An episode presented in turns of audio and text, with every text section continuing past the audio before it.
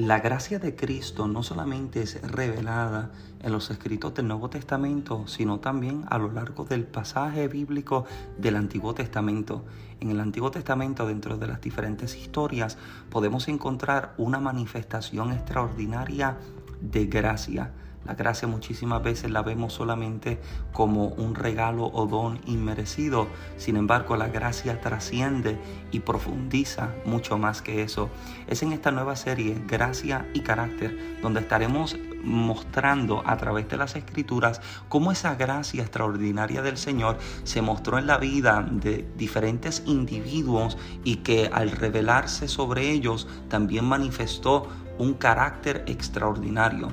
Hemos discutido cómo hay 60 rasgos del carácter de Cristo en el pasaje bíblico y queremos explorarlos y entender cómo en la vida del creyente cada uno de estos rasgos debería ser manifiesto. Acompáñanos en esta nueva serie titulada Gracia y Carácter. Muchas bendiciones, le habla el pastor Michael Santiago y le damos la bienvenida a este nuevo segmento y a esta nueva serie de mensajes en el podcast. Estamos contentos y convencidos de que algo extraordinario Dios está por hacer en su vida. Antes de escuchar el mensaje, yo le invito a que pueda compartir este podcast y este episodio con la vida de alguien más para que de igual forma pueda ser bendecido. Este podcast lo puedes escuchar en todas las plataformas digitales y también puedes encontrarnos en las redes sociales como Michael Santiago donde también serás bendecido. Ahora bien, escuchemos la nueva serie de mensajes titulada Gracia y Carácter. Génesis, dirigentes en el desierto. Hay una conversación que usted, yo voy a pedir refugio, aguánteme esa puerta con todas sus fuerzas.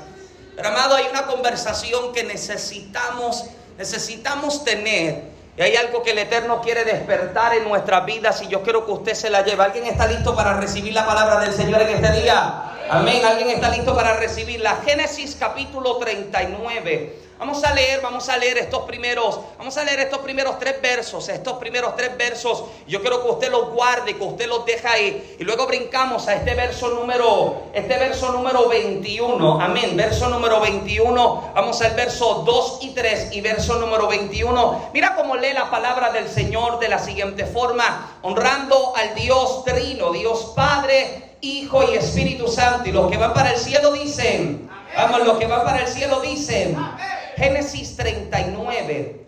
Llevado pues José a Egipto, Potifar, oficial de Faraón, capitán de la guardia, varón egipcio, lo compró de los ismaelitas que lo habían llevado allá. Mas Jehová estaba con José. Diga conmigo, estaba con José. No, dígalo fuerte, estaba con José. Y fue varón, como dice, próspero. Y estaba en la casa de su amo el egipcio. Y vio su amo que Jehová estaba con quién? Con él. Y que todo lo que él hacía, Jehová lo hacía prosperar en su mano. Verso 21, mira lo que, lo que establece. Pero Jehová estaba con quién? Con José y le extendió su misericordia y le dio gracia en los ojos del jefe de la cárcel. ¿Alguien está listo para conversar en esta tarde? Levante su mano, hablamos con nuestro Padre Celestial Eterno. Gracias una vez más. Gracias por tu Espíritu Santo. Gracias por tu presencia. Nos disponemos, Padre amado, a sentarnos a escucharte hablar una vez más a nuestras vidas.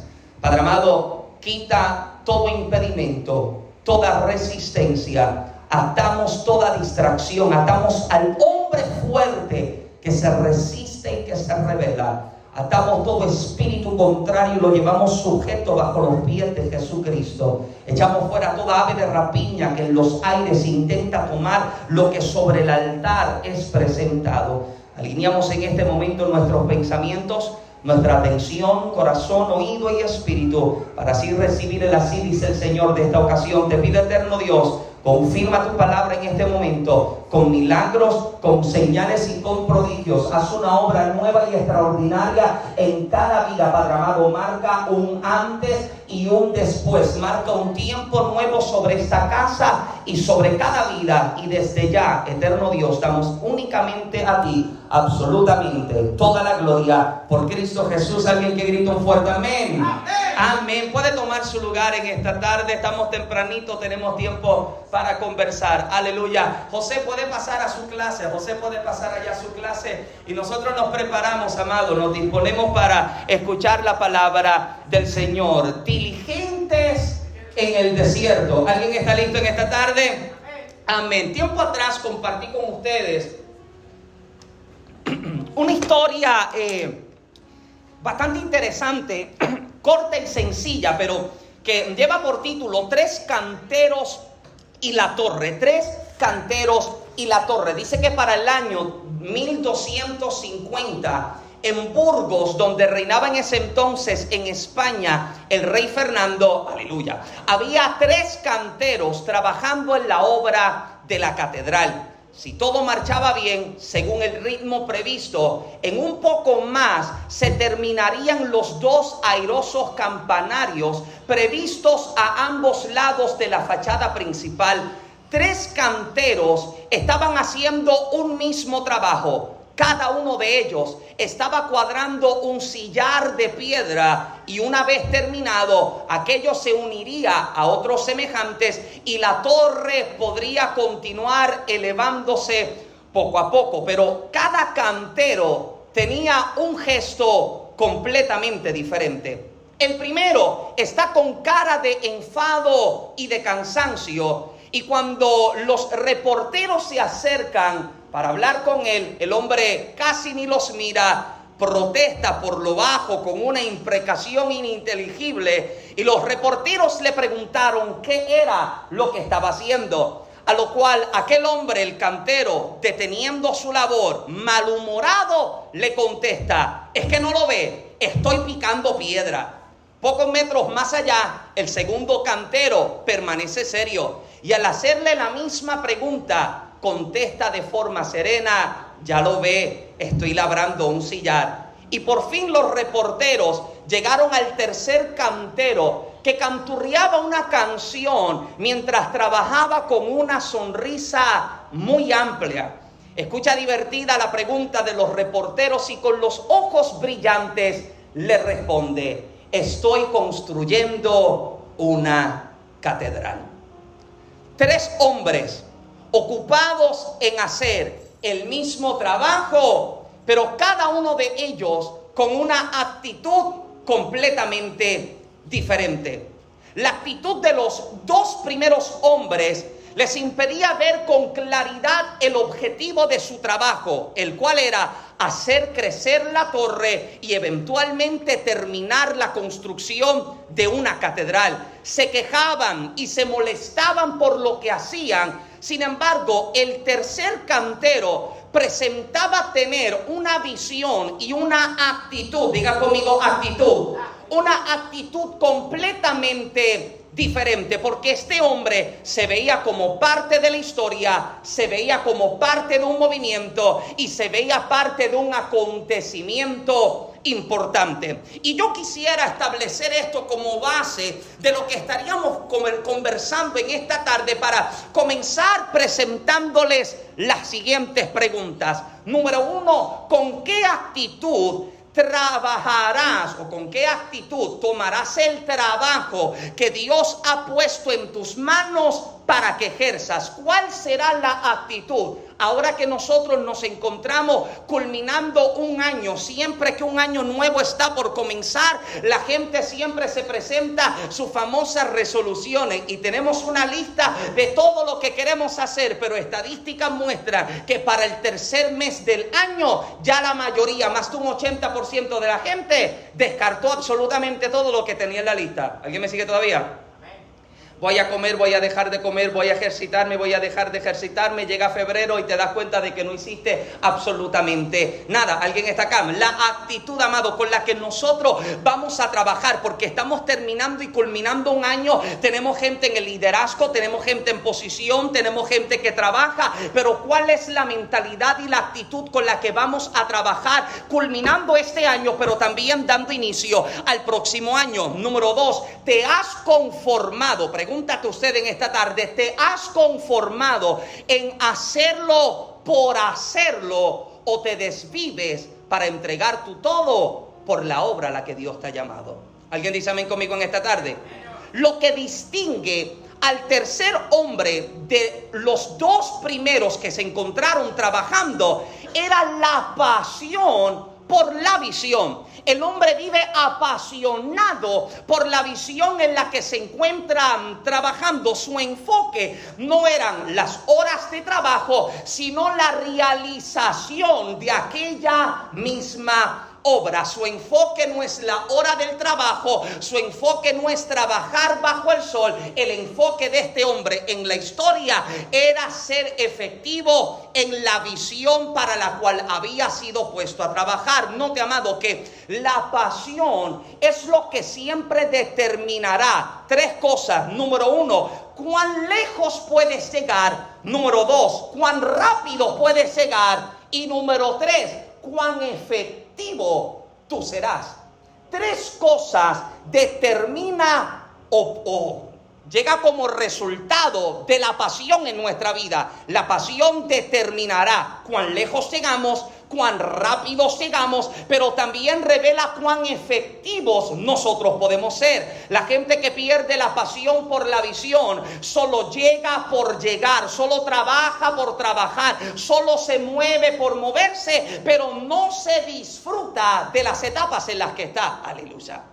No se disfruta las etapas en las que le permite estar. Y escuche bien, amado, porque cuando hablamos de etapas necesitamos hacer la aclaración, necesitamos hacer la claridad de que hay todo tipo de temporada en nuestra vida. Hay temporadas de alegría, hay temporadas de abundancia, hay temporadas de riqueza, hay temporadas de salud, pero también hay temporadas que son todo lo contrario. El, el predicador en el libro de Eclesiastés, él declara que hay tiempo para qué. Hay tiempo para reír, hay tiempo para gozar, hay tiempo para sembrar, pero también Él dice que hay tiempo para llorar, Él también muestra un tiempo de lamento, Él también muestra un tiempo donde se arranca lo que se sembró, porque cada temporada, escuche bien, siempre tendrá que dejar algo en tu vida.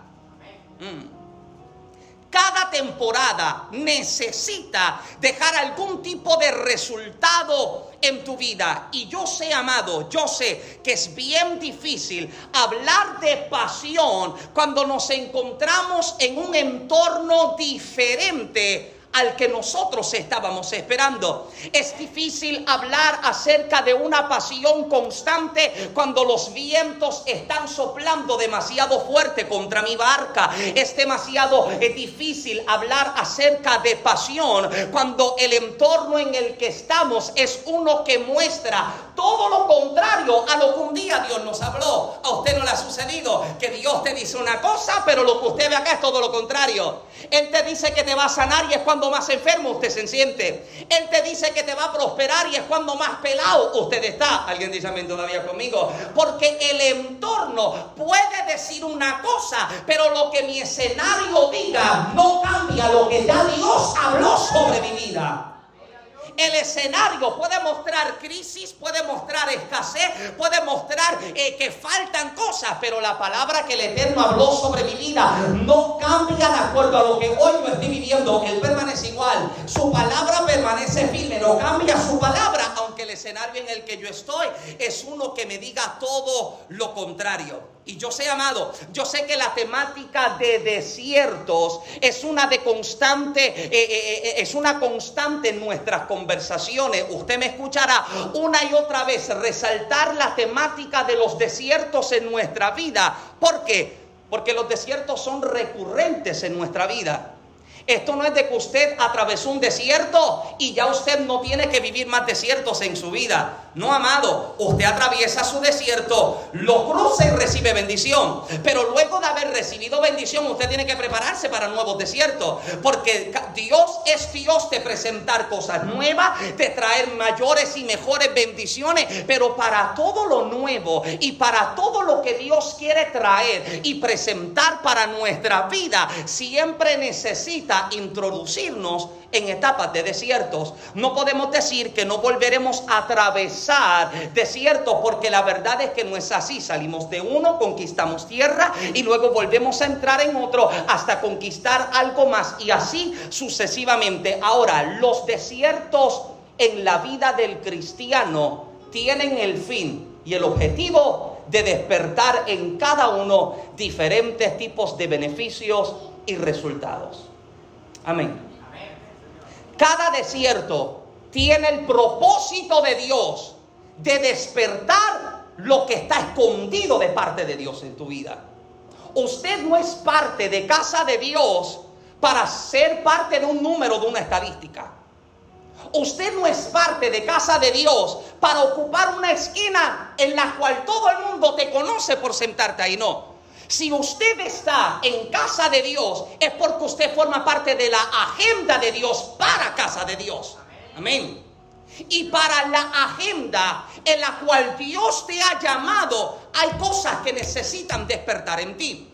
Hay cosas que necesitan activarse en tu vida. Hay cosas que Dios necesita dar a conocer porque estuviste, escúcheme bien, demasiado tiempo sentado. Es tiempo que te muevas a trabajar en aquel objetivo y en aquella asignación para la cual se te llamó. Ahora, desde este mismo altar hemos establecido cómo cada quien atravesará sus diferentes procesos de acuerdo al diseño y al llamado que ha recibido. Yo sé que se vuelve frustrante en vida, comparar lo que nosotros estamos viviendo con lo que alguien más está viviendo. ¿A usted le ha sucedido? Que usted se encuentra en medio de su dificultad y de pronto usted mira a otra persona y usted le pelea a Dios porque le dice, porque a ella le tocó más fácil que a mí? ¿Por qué a él le tocó salir más rápido que lo que me tocó a mí? Porque hay un diseño para Génesis diferente al diseño de Orlando, diferente al diseño de Fernando. Y de acuerdo al diseño que cada uno tiene, hay un trabajo distinto que Dios está haciendo. Por eso es que yo creo que hay desiertos que yo, Michael Santiago, pude haber atravesado, que quizá Israel jamás habría podido atravesar. Porque Israel no lo diseñaron para soportar lo que Michael Santiago soportó. Amén. Lo que Yacenia ha soportado, Marisela jamás lo soportaría porque no la diseñaron para... ¿Alguien me sigue todavía? Cada quien tiene un diseño diferente y de acuerdo al diseño que usted tiene, el llamado y la asignación al que Dios llama el pastorado, al que Dios llama el evangelismo, al que Dios llama las misiones. ¿Sabes? Todo el mundo quiere profetizar, nadie quiere misiones porque lo primero que la gente piensa es que va a viajar a países extranjeros a comer cerebro de mono. No, amado, no. Ah, Señor, envíame a, eh, envíame a Canadá. No, no me envía a la Patagonia. No, amado. Todo el mundo quiere lo que, lo que parece ser un ministerio fácil o sencillo. Sin embargo, cada, cada ministerio tiene su precio. Cada ministerio tiene su sacrificio. ¿Alguien está acá? Cada ministerio tiene una carga que se le exige y que se le demanda. Ahora, de acuerdo a lo que Dios ha depositado y ha llamado tu vida, este desierto es demasiado necesario. Este desierto que hoy te ha tocado vivir, a nadie más se le dará. Te toca vivirlo tú. ¿Alguien dice amén? Y el detalle de los desiertos es que no los podemos esquivar. Nosotros no los podemos evitar. No hay una salida de escape para dejar mi desierto en un 20% y entrar a la tierra prometida y conquistarla. Amado, esto no funciona así. Ahora, en los desiertos en los que estamos, una de las cosas que necesitamos entender, amados, número uno, como dijimos, como dijimos, Dios está trabajando diferente con cada quien. Dios está trabajando y moldeando de forma diferente a cada quien. Ahora, en medio del proceso del desierto, Dios está trabajando con nuestro carácter. Diga conmigo carácter. No, dígalo como que usted está despierto y que está conmigo, carácter. Dios está trabajando con tu carácter. Dios está trabajando con mi carácter. Escuche bien, los procesos tienen la capacidad de formar nuestro carácter cuando lo tenemos deficiente y cuando estamos faltos de fe, se nos añade de la misma manera, pero también nos preparan para etapas y bendiciones futuras. Este es el, el propósito y la capacidad que tienen los desiertos en nuestra vida, formar nuestro carácter, añadirnos fe, pero también prepararnos para bendiciones futuras. Escuche bien, entendamos que a un niño no se le puede entregar un millón de dólares ya que no tiene la capacidad para administrarlo. Usted le entrega a un niño un millón de dólares y esos millón de dólares se le van en tarjetas de Pokémon. Eh, José, José está por allá, José tranquilo. El millón de dólares se le va en tarjetas de Pokémon. ¿Por qué? Porque no tiene la capacidad para administrarlo. No tiene la capacidad para soportar un tipo de bendición de tal magnitud. ¿Me sigue todavía? Y hay bendiciones que Dios no ha podido, no ha podido todavía entregar a tu vida porque todavía hay áreas de tu carácter que necesitan ser formadas para soportar lo que tienes hasta este momento. Amén. Hay cosas que no recibimos, no porque Dios no me ama, no porque Dios no quiere traer respuesta a mi vida, es porque sencillamente todavía yo no he recibido la capacidad para administrar aquello que yo le estoy pidiendo a Dios. Escúcheme bien, eh, eh, de igual forma Dios no nos puede entregar ciertas cosas si estamos de cierta forma, si nuestro carácter es deficiente. Escuche bien, somos infieles en la escasez como somos infieles en la abundancia. Si nuestro carácter es deficiente, somos inestables sin apoyo, pero también somos inestables con apoyo. Si nuestro carácter es deficiente, somos inconstantes en tiempos de silencio, como también somos inconstantes en tiempos donde somos envueltos en la presencia. No hay manera en que podamos permanecer sobre las alturas a las que Dios nos llamó a estar cuando tenemos tenemos un carácter que Dios no ha podido formar en nuestra vida. Aleluya. Yo pensaba, aleluya, puedo predicar de verdad en esta tarde, usted me, usted me da permiso. Yo pensaba que en 14 años de ministerio yo lo había vivido todo. Hmm. Yo pensaba. Yo pensaba que en 14 años de evangelismo yo lo había soportado todo. Yo pensaba que en 14 años de evangelismo, yo había resistido todo. Oh, cuánto me faltaba y cuánto me falta. ¿A, quién le falta todavía? Yes, yes. Porque todavía estamos siendo formados por Dios. Todavía estamos siendo trabajados por Dios. Si ya Dios terminó con usted y usted está en una etapa de excelencia, amado, ore por mí porque todavía a mí me están trabajando. Yo todavía me pongo, me pongo bravo con Dios y la vena del cuello se me brota y grito y peleo, pero todavía estoy en manos de Dios. ¿Alguien está todavía conmigo? Eh, eh, eh, lloro, grito, me quejo, pero todavía estoy en manos de Dios. ¿Alguien está conmigo todavía? Escuche bien, amado, escúcheme bien. A mí no me impresiona la gente que corre, que brinca y que salta en la exuberancia o en la abundancia, sino los que permanecen firmes en el Dios que los preservó ayer porque sabe que lo volverá a hacer hoy. Esa es la gente que tiene carácter, la gente que ve que el viento está soplando y dice, la nevera está vacía, pero ayer Dios me sufrió. No pierdo el gozo porque sé que me sufre hoy. La gente que se encuentra en medio de la crisis llama a la cuenta bancaria, sabe que no tiene para pagar mañana, pero dice, si ayer al último momento Dios me suplió, me quedo tranquilo porque sé que vuelve y lo hace hoy. Esa es la gente que tiene carácter, los que permanecen, aleluya. De hecho, escuche bien, Dios está tan comprometido, yo quiero predicar en esta tarde, pero no quiero dejar nada ni llevarme nada. Dios está tan comprometido con el depósito y la inversión que hizo en cada una de nuestras vidas, que no nos envía a atravesar nuestros desiertos solos, sino que para proteger esa misma inversión se mete con nosotros en el desierto para garantizar que nosotros crucemos al otro lado. Dios es un inversionista y Él está buscando proteger la inversión que hizo en tu vida. ¿Acaso usted cree que Dios deposita unción para dejarla perder? Ah.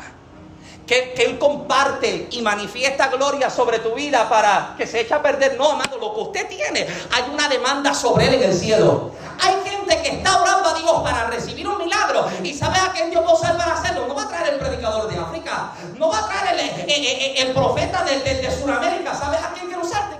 A ti. Usted yo no lo veo muy convencido. Y lo que depositó en ti, el Eterno tiene demanda sobre él. Y por eso entonces te permite entrar en tu proceso de desierto para asegurarse que usted no se quede a mitad de camino. Una de las cosas más terribles es tener miedo de quedarse a pie conduciendo un carro a mitad de noche. Yo hablaba con Norberto en estos días. Íbamos de camino a Moultrie. Y yo soy, yo, yo soy del tipo de persona tan confiada, bueno, yo soy boricua, que veo la aguja de la gasolina en E y yo digo, eso da para ir y venir. ¿A usted no le pasa? A usted. Y Norberto y yo vamos hablando y yo estoy mirando la aguja, Gloria, y yo estoy diciendo, eso me da para ir y venir. Pero me estoy dando cuenta que cada vez se estima lejos. Cada vez me estoy dando cuenta de que no hay casa.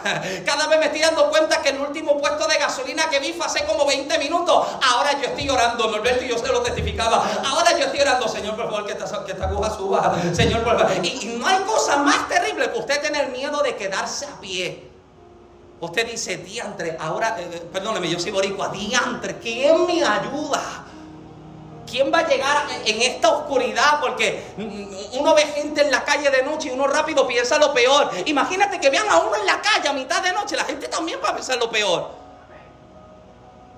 Sin embargo, cuando usted sabe lo que Dios habló sobre su vida, usted sabe que usted no se queda a pie. No, usted, ah, gracias, se lo repito y usted me lo hizo un poquitito más emocionado. Cuando usted ya escuchó lo que Dios habló sobre tu casa, sobre tu matrimonio, sobre tu ministerio, sobre tu negocio, sobre tu empresa, sobre tus hijos, usted no tiene miedo de quedarse a mitad del camino, porque sabe, la aguja va a seguir subiendo hasta llegar. No sé cómo, pero sé que está el cocotá en la E pero Y este chin me va a dar para llegar a lo próximo. Y ese próximo va a ayudar a llegar a lo próximo porque Él está tan comprometido. Él se mete contigo para asegurar que tú llegues al otro lado. Aleluya. De hecho, me fascina, me fascina la declaración del apóstol Pablo cuando escribe a los de Efesios capítulo 6, verso 13 y les recomienda lo siguiente. Escuche bien. Armarse con toda la armadura de Dios para que puedan resistir el día que malo y habiendo acabado estar como firmes. Hmm. Mira lo que Pablo dice. Yo te recomiendo que tú te armes con toda la armadura de Dios para que cuando llegue la dificultad no solamente la puedas resistir, sino que cuando acabe permanezcas firme. El día malo, amado, es representativo de las aflicciones de nuestra vida. Y, hay algo, amado, que necesitamos recordar y hacer una diferencia. Una diferencia entre lo que es tentación y lo que es prueba, amado. Son dos cosas completamente diferentes. ¿Por qué? Porque la tentación llega para dañarte. La prueba llega para formarte. Mm, amén, lo repetimos. La tentación llega para dañar tu testimonio para dañar tu carácter, para dañar tu pureza, mientras que la prueba llega para formar el carácter de Cristo dentro de tu vida.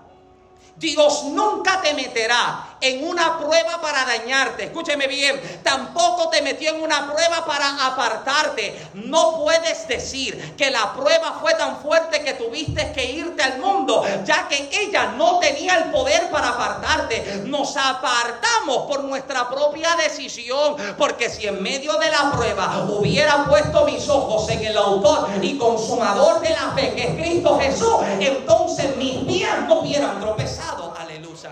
No es que la prueba fue tan fuerte que me tuve que ir al mundo. Mentira del enemigo, amado. Dejé de mirar a Cristo. Ahora, para que nosotros, ya mismo comienzo a predicar.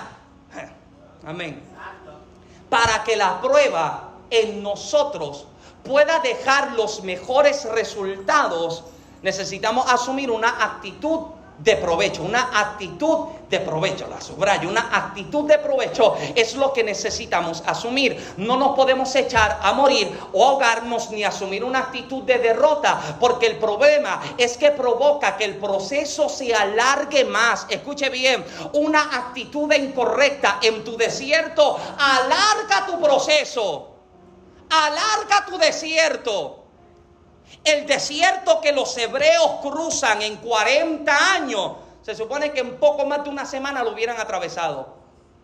Y hay desiertos que hace tiempo usted hubiera tenido que haber superado. Hace tiempo usted lo tuvo que haber cruzado. Pero al asumir una actitud que no debo, hago que este proceso se alargue. ¿Usted está listo para conversar conmigo? por no asumir una actitud correcta y por mantenerme peleando con Dios. Porque escuche bien, la mano de Dios está conmigo en el desierto. Y su mano es como cuando una madre está vistiendo a un niño y tú ves el nene que está peleándole, no, pero déjame. Y, la mamá lo está tratando de peinar y el nene, no, que déjame. Y le está tratando de limpiar la cerilla de los oídos y el nene le está sacando, ah, ya si él se siente identificado. Y le está tratando, no, déjame. Pues, ¿qué le dice la mamá? Pues sal como está. Sal como los locos. Vete como tú estás. Y nos encontramos en nuestros procesos de desierto. Y la mano de Dios está ahí. Espérate, Michael, déjame. No, Dios, no, pero tengo que tocar aquí. No, pero Dios, pero. Pues, pues, vete como tú estás. Sal como los locos. ¿Alguien está conmigo todavía? Él quiere, usted no quiere que su hijo salga a la calle como los locos. No, tú quieres que Yesiel se vea bien. Muchacho, déjame ayudarte el pelo. Toma, vete como tú estás. Aleluya. Y la mano de Dios nos está formando, amado. Y escuche bien, mientras más usted se resista, más se tarda esto. Hubo un momento de prueba en mi vida en el que yo me encontraba tan desesperado, tan atribulado, tan molesto. Yo estaba loco, amado, por armar todo, empacar todo y hasta la vista, baby. ni el polvo van a ver cuando... y Dios me decía, papito, negro, flaco, slow down, que no es a tu manera. Y el día en que le dije a Dios, hágase tú como tú quieras. Ok, ahora es que entonces te bendigo. ¿Alguien está acá? Porque mientras te resistas, Dios no te lo entrega. Mientras, te, mientras pelees, Él sigue aguantando. Pero hasta el día en que le diga, Señor, está bien, voy a dejar que tu mano me forme. Está bien, voy a dejar que tu mano me transforme. Está bien, voy a dejar que tu mano haga en mi vida lo que tenga que hacer. Y yo voy a salir de acuerdo a la imagen que tú me has dado. Escuche bien, cada uno de nosotros todavía estamos siendo trabajados por Dios. Él nos está formando. Hay unos que son ah, más cabezones que otros. Y unos dan más dolor de cabeza que otros. Pero todos estamos siendo formados por Dios. Dale con el codo que tenga sal que dígale, cabezón, deja que Dios te trabaje. Ah, vamos, cabezón, no te, no te resistas, no, no sigas peleándola, Dios, deja que lo haga. Escúcheme bien, amado, usted necesita llevarse esto. Ahora no me puedes decir, escúcheme bien, no me puedes decir que lleva cinco años todavía luchando con un carácter deficiente. No me puedes decir que lleva diez años peleando con la misma falta de obediencia y sometimiento. No te le sometes y tampoco te sometes a Dios. Pero no me puedes decir que usted está en sus mejores tiempos, amado. No me puedes decir que lleva cinco años con la misma quejabanza. No, amado. La misma pelea, la misma queja. No, tienes que, hay cosas que vas a tener que superar. Escuche bien, amado. Amén, amén. Hay gente, aleluya, eso motívame, Kelly. Hay gente que debió haber vencido hace mucho. Debió haber crecido hace mucho debió haber madurado hace mucho. Si todavía estás en el mismo lugar y con la misma queja, es porque nunca permitiste que la mano de Dios te formara, que el pastor te ayudara o que el mentor te aconsejara. Y mientras vivas resistiéndote a la prueba, no la aprobarás. Escuche bien, prueba reprobada es prueba repetida prueba que usted no pase es prueba que a usted le vuelven a dar. Los muchachos, los que estudian en la escuela, muchas veces reprobaron una clase y para que no lo dejen en el mismo grado, lo mandan al verano. Vete al verano a tomar clase. ¿Y a cuántos de nosotros Dios nos ha tenido que mandar a tomar clases de verano? Michael, vete porque la paciencia todavía... Eh, eh, oh, sí, sí. ¿A, quién más le están trabajando la paciencia de que... Él sí sabe cómo yo salgo de shopping. Génesis me conoce cuando se sale de compra. De hecho, yo creo que algo de los hombres, los hombres me, me corrigen o me, o, me aclaran con que estoy en la verdad. Cuando nosotros los hombres salimos a comprar, nosotros vamos directo a la góndola donde sabemos que está lo que vamos a buscar.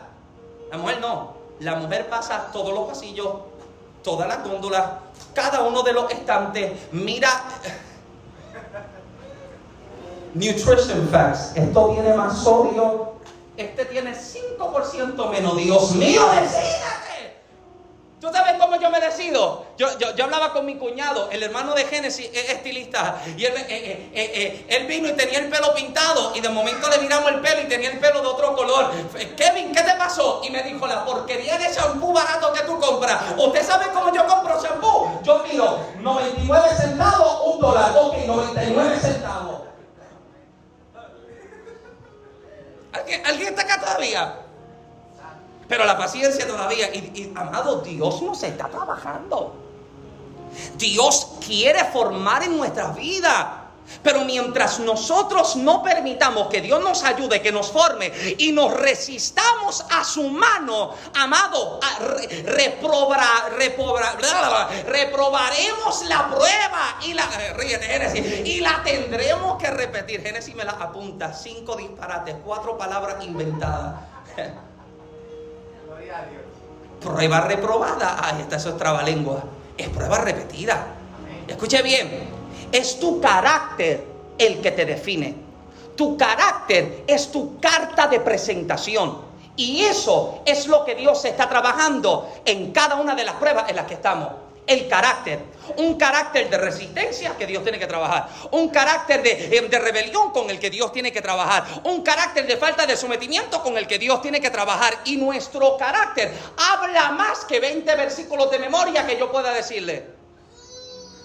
Mi carácter habla más que cuatro aleluyas que yo me pueda gritar en el culto. Escuche bien, me habla más tu carácter que los versos bíblicos que sepas de memoria. Me habla más la forma en la que te comporta que los logros de vida que has alcanzado. Me habla más tu carácter que tu propio ministerio o liderato. Tu carácter habla más que cualquier otra cosa. Entonces, si no asumes una actitud correcta, te quedas hundido en el lugar y en el proceso en el que estés.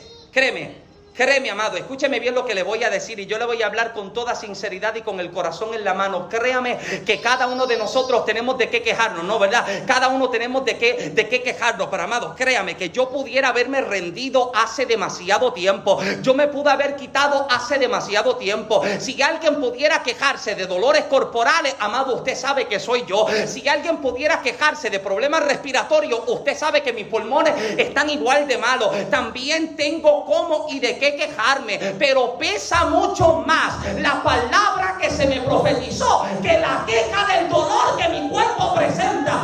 No puedo asumir una mentalidad de derrota cuando a mí se me declaró más que vencedor. No puedo asumir mentalidad de pérdida cuando a mí se me ha dicho que en Cristo he ganado y he vencido. ¿Dónde están los vencedores que dicen tengo actitud de vencedor?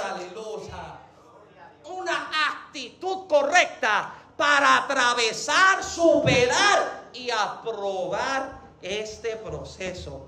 Es por eso, amado, es por eso que hoy vas a tener que levantarte del suelo, vas a tener que sacudirte el polvo de la pena, de la lástima, del dolor, de la queja, de la excusa, para enfocarte en ser diligente en tu desierto. Comenzamos a predicar en esta tarde para para ser diligente. Mira lo que decimos, diligencia en el desierto.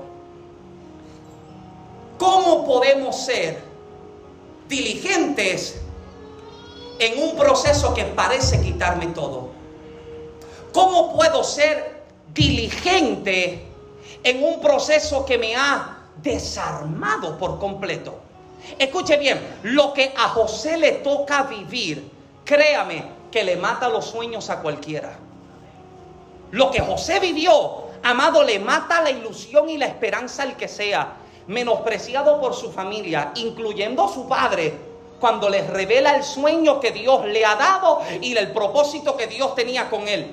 Traicionado por sus hermanos, le arrebataron su túnica de colores y a punto de ser asesinado por ellos, hola Mateo, a punto de ser asesinado por ellos, si no es que Rubén los detiene. Escuche lo que José vive, vendido a unos mercaderes y llegado como esclavo a Egipto. Dime tú, si, si eso no te desanimaría a ti. Eso desanimaría el que sea, amado. Uno soltaría todo. Dios, búscate a otro que sueñe otro. Ya yo me cansé. Es más, no voy a dormir para no soñar. Así se resistiría uno, literal. Lo que José ha vivido, amado, aplastaría el sueño del que sea. El americano tiene una expresión que parece ya un cliché, pero dicen que cuando la vida te da limones, haz limonadas. Que cuando la vida te da limones, aleluya. Hmm. Que cuando la vida te da subestimación, crea limonada con subestimación.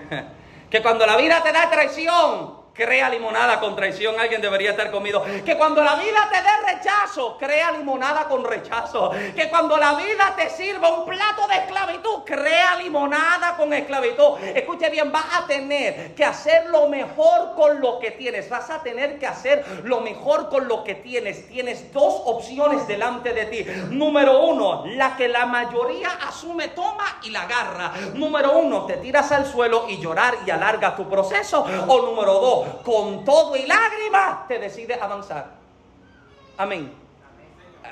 amén. Eso, eso fue un amén de Isaelis. Amén, amén.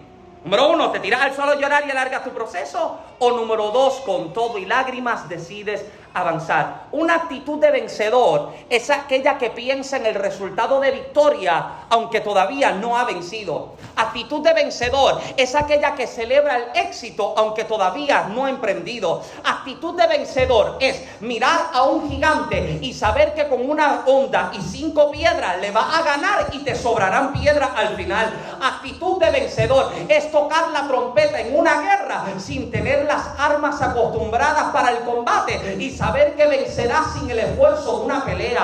Actitud de vencedor. Es golpear las aguas del Jordán con un manto. Y saber que volverán a dividirse en dos como ocurrió en el pasado. Actitud de vencedor es morir en la cruz del Calvario, derramar toda la sangre, sabiendo que el perdón de toda la humanidad ya ha sido perdonado, ha sido presentado.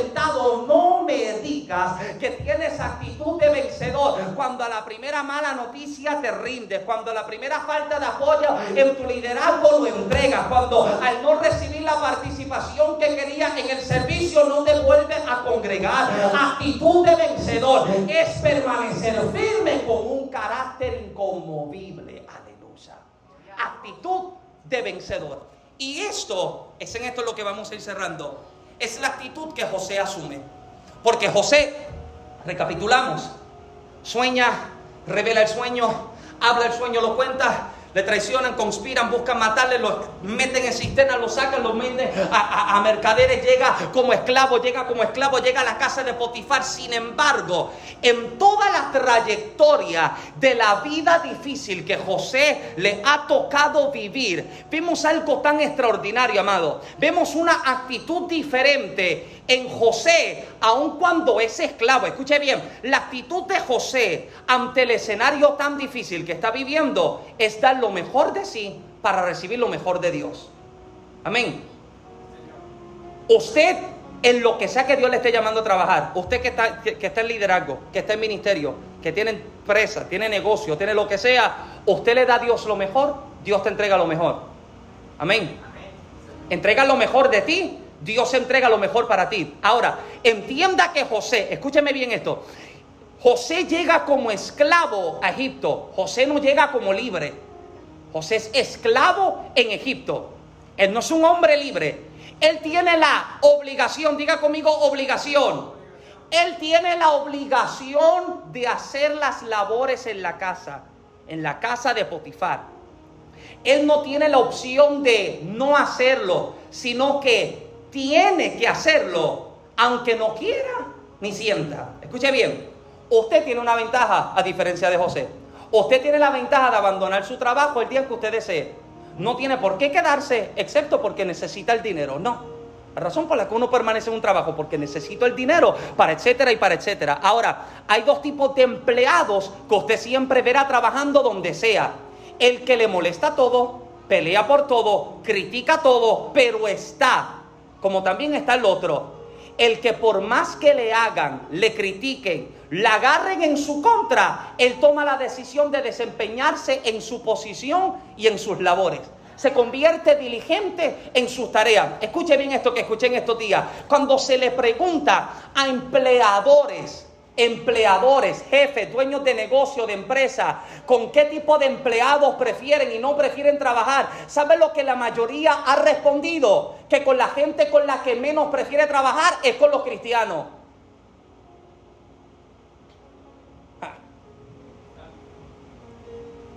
Hay gente que no ha querido trabajar, darle, darle trabajo al cristiano. ¿Tú eres cristiano? Ah, I'm sorry, no puedo, no, no, no hay espacio, no hay vacante. Esto es lamentable, amado, porque por la mala actitud de unos pocos, los muchos fueron juzgados.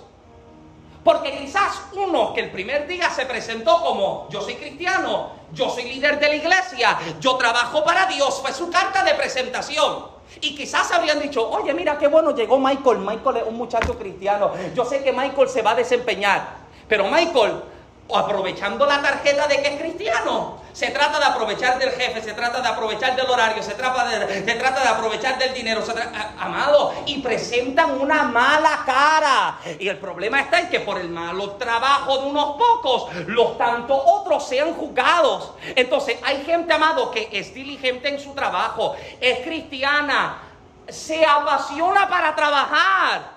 Pero por la mala experiencia que unos pocos dejaron, hay unos que miran y dicen, a este no creo que le puedo dar trabajo porque no sé si este cristiano es igual que aquel cristiano que vino. Y escuche bien, cuando usted dice que usted es cristiano, usted está diciendo que usted es representante de Cristo.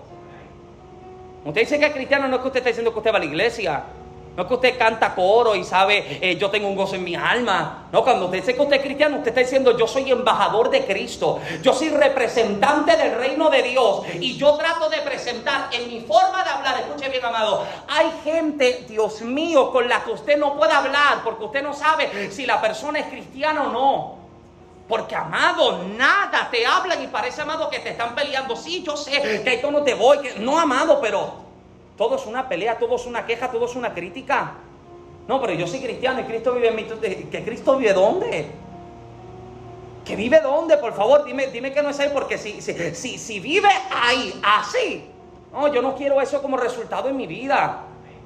Mira, amado, yo sé que cada uno de nosotros atravesamos diferentes situaciones.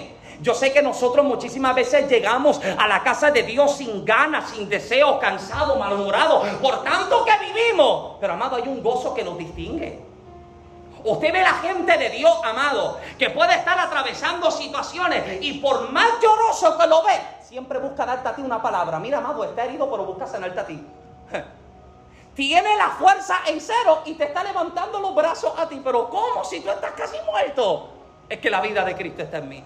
Mira, amado, yo conocí a un predicador africano. Yo nunca había visto a alguien que Dios usara de esa forma en milagros. Yo tenía 19 años y vivíamos en Massachusetts. Y yo recuerdo que fui, fuimos, yo creo que era la ciudad de Lynn. Lynn quedaba cuánto hablando, como 45 minutos de allí, ¿verdad que sí? Fui a Lynn a ver a este predicador amado. Y los milagros que Dios hizo a través de este hombre era una cosa increíble. Aquí yo conté tiempo atrás una de las cosas que vivimos. Sábado en la mañana yo estaba en un taller que él estaba dando para, para pastores y predicadores. Y él está contando una entrevista que le hizo un noticiero del país donde él es. Y la periodista le está preguntando acerca de los milagros y cuántos años lleva dedicado al ministerio, cuántos años lleva haciendo esto. Y él le dice, llevo 15 años en este ministerio de lleno, 15 años viendo a Dios resucitar muertos, 15 años ver el ciego recibir la vista, 15 años ver piernas cortas alargarse, 15 años viendo brazos crecer, 15 años. Y en 15 años le dice el predicador, yo no me he enfermado ni una sola vez.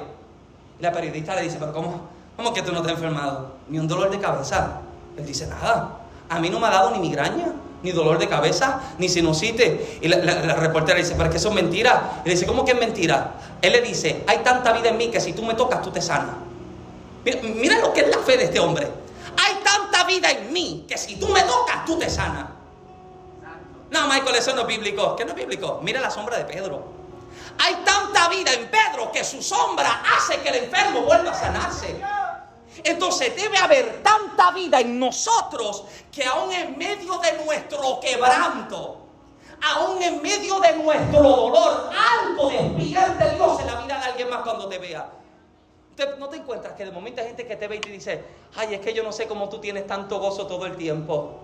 Y no sabe que tú estás pasando la peor semana de tu vida. Has pasado el mes más difícil de tu historia, pero están diciendo es que cada vez que yo te veo tú tienes una sonrisa. Es que es la vida de Cristo que está en mí. ¿Alguien está conmigo todavía? Escuchen bien, lo extraordinario de José es que no tiene la opción de irse ni de quitarse de su desierto, sino de sino dejarse morir en su frustración o soledad o de levantarse y desempeñarse como el mejor esclavo. Tú puedes ser un, un empleado moderado o un empleado extraordinario. Escuche bien, usted que tiene trabajo, usted que trabaja para alguien, usted puede ser un empleado average. Average se dice moderado en español, ¿verdad que sí? Promedio. Tú puedes ser un, empleado promedio, gracias. Como puedes también ser un empleado extraordinario. Cuando le preguntaron lo que dije anteriormente, empleadores, amados, no quieren darle trabajo a creyentes por la mala experiencia que tuvieron unos pocos, porque me parece lamentable que la referencia de cristiano o de creyentes que tenga sea gente amado que no ha mostrado el grado adecuado. Mira lo que Eclesiastés declara. Eclesiastés 9:10 establece, todo lo que te viniere a las manos para hacer, hazlo según tus fuerzas. Tienes en las manos un trabajo, un negocio, un empleo. En Puerto Rico llamaríamos una chiripa cuando tienes algo de por ahí, eh, un side eh, hazlo según tus fuerzas pero también recordando lo que el apóstol Pablo dijo a Colosenses, capítulo 3, verso 23. Y todo lo que hagáis, hacedlo de corazón, como para el Señor y no para los hombres. Usted sabe cuando usted se desempeña como empleado, cuando en su trabajo usted dice, esto no lo hago para el patrón, esto lo estoy haciendo para Dios. Esto no lo estoy haciendo para, para el gringo, esto yo lo estoy haciendo para Dios. Esto no lo estoy haciendo para la compañía, lo estoy haciendo para Dios. Esto no lo estoy haciendo para el pastor Michael, lo estoy haciendo para... Alguien debería estar conmigo, porque cuando entiendes que lo que hace, lo haces para Dios, entregas excelencia hacia el eterno. En lo que sea que seas llamado a trabajar, sea laboral o eclesial, recuerda que si lo haces para Dios, siempre lo harás con excelencia. Pero ese que, amado, a mí me choca tanto el comentario de que, amado, como es para Dios, pues como salga. No, si es para Dios, busca darle lo mejor. No busque una excusa de que no ama. No, no, usted prepárese. Haga lo que tenga que hacer. La diligencia se define como, como quien pone mucho interés, esmero, rapidez y eficacia en la realización de un trabajo o en el cumplimiento de una obligación o encargo. Y termino ahora con esto. José ha mostrado ser diligente aun cuando sabe que él es esclavo en la casa de Potifar. Incluso cuando llega a la cárcel, hay un detalle tan extraordinario que se nota en la casa de Potifar y en la casa, bueno, en, eh, eh, la cárcel. Cuatro cosas. Hay cuatro razones y resultados, bueno, tres razones y resultados que se están viendo en la vida de José, en su esfuerzo y en su trabajo. Número uno, Jehová estaba con él. Vamos al texto. Mira cómo el texto dice que Jehová estaba con José. Verso 2 más. Jehová estaba con José. Escuche bien, no hay manera de sostenernos si no es en Dios. Quien tiene a Dios como primero, Dios siempre lo tiene a Él como primero. Procura tener a Dios contigo en todo, sea familia, trabajo, decisiones, negocios, planes y ministerio. Mira, amado, a mí me asusta la gente que decida lo loco. Y usted quizás me quiera llamar a mi fanático o, crea que yo me quiero ser el más espiritual, pero amado, yo sé lo que es ir a la presencia de Dios cuando, cuando es la toma de decisiones. Porque una decisión equivocada puede ser tan perjudicial para nosotros.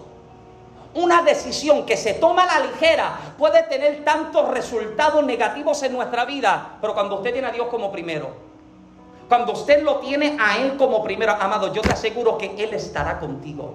Se mete contigo, amado, en lo que sea que usted se meta. ¿Alguien dice amén? Número dos, el texto dice que Jehová lo hacía prosperar en todo. Como resultado de tener a Dios, Dios la hacía entonces prosperar. Escuche bien, la prosperidad es la abundancia de beneficios. Y los beneficios de Dios no solo son financieros, también son fuerzas, salud, oportunidades, conexiones. Por favor, llévese esto. Séale fiel a Dios en todo. Diga conmigo en todo. Séale fiel a Dios en todo y Él te prosperará. Quienes son fieles, escuche bien, en su diezmo y ofrenda, ven que como Dios con poco puede hacer tanto. Sin embargo, usted se da cuenta, amado, que la gente que retiene lo de Dios, la Biblia dice que es como recoger en sacos rotos. Tenía mucho porque retuvo, pero lo mucho que tuvo no le dio para nada. ¿Usted no le ha sucedido que tiene los últimos cinco pesos? Y Dios te está diciendo esos cinco pesos, dáselo a gloria. Ay, Dios mío, es que eso es lo último. Y, y tú lo entregaste. Y te faltaba leche, quizás te faltaba pan, quizás te faltaba carne, quizás te faltaba arroz. Y de pronto llega la bendición a casa. No, yo estaba en Walmart y de momento pensé que, eh, eh, ¿cuál es el pan que te gusta a ti? ¿Alguien está acá? Porque eh, eso es lo que hace ese favor de Dios. Eso es lo que hace esa bendición de Dios cuando le puedo ser fiel en todo, amado. Mira, amado. Hay gente que está pidiendo tanta bendición y Dios está diciendo, ok, y en esto, y en aquello, y en lo otro. Usted le fiel a Dios, amado, y yo te aseguro que Dios te sorprende.